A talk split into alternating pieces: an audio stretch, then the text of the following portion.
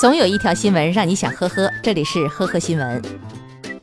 七月三十号，重庆开州区一名小伙喝酒后开车，导致车辆侧翻，从车里爬出来以后，他企图搭便车逃跑，便到路旁拦车，不料拦下的竟然是警察的私家车。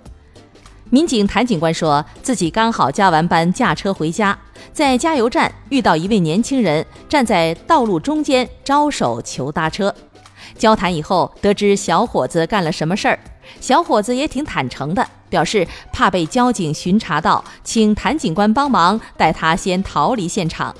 谭警官呢，则直接开车把他带到了交巡警支队的门口，和值班民警一起控制住了小伙。七月二十九号深夜，暂住上海市黄浦区的十四岁少年瑞瑞被紧急的送入了急诊室。此时他神志不清，胡言乱语，血压极低。瑞瑞的母亲向医生哭诉，入院前两小时，孩子吞服了一大把降压药，之后就出现了头晕乏力。今年暑假和父亲在老家生活的瑞瑞来到上海和打工的母亲哥哥团聚。平时父亲不管他，但是母亲却斥责他沉迷手机而荒废学业和生活。于是呢，母子俩发生了激烈的争吵。情急之下，一旁的哥哥为了维护母亲，便打了弟弟一下。瑞瑞一气之下，抓起母亲的降压药，大把的塞进口中。幸好经过扩容和洗胃以后，瑞瑞日渐康复。在病房里，他表示很后悔。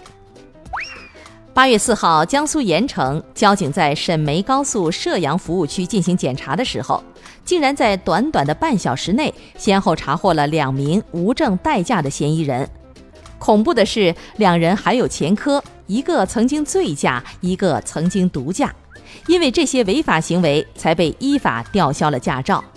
据其中一名嫌疑人交代，自己是因为看到同车的司机太累，才代驾的。他自己也意识到自己是罪上加罪，现在这两人都被处以十五天以下拘留，并各罚款一千元。二零一八年五月，男子宋某进入陈女士家中盗窃了金饰、戒指等财物。二零一八年八月，他在另一次盗窃的时候被抓，被判处有期徒刑九个月。二零一九年二月十九号，宋某刚刚刑满释放的当天，就再次重操旧业，而且他选择了目标还是陈女士家。陈女士发现被盗以后报案，民警很快将宋某抓获，并追回了赃物。宋某说自己是想搞点路费回老家。对于总去陈女士家，他说并不了解对方，只是想起了他家就过去看看。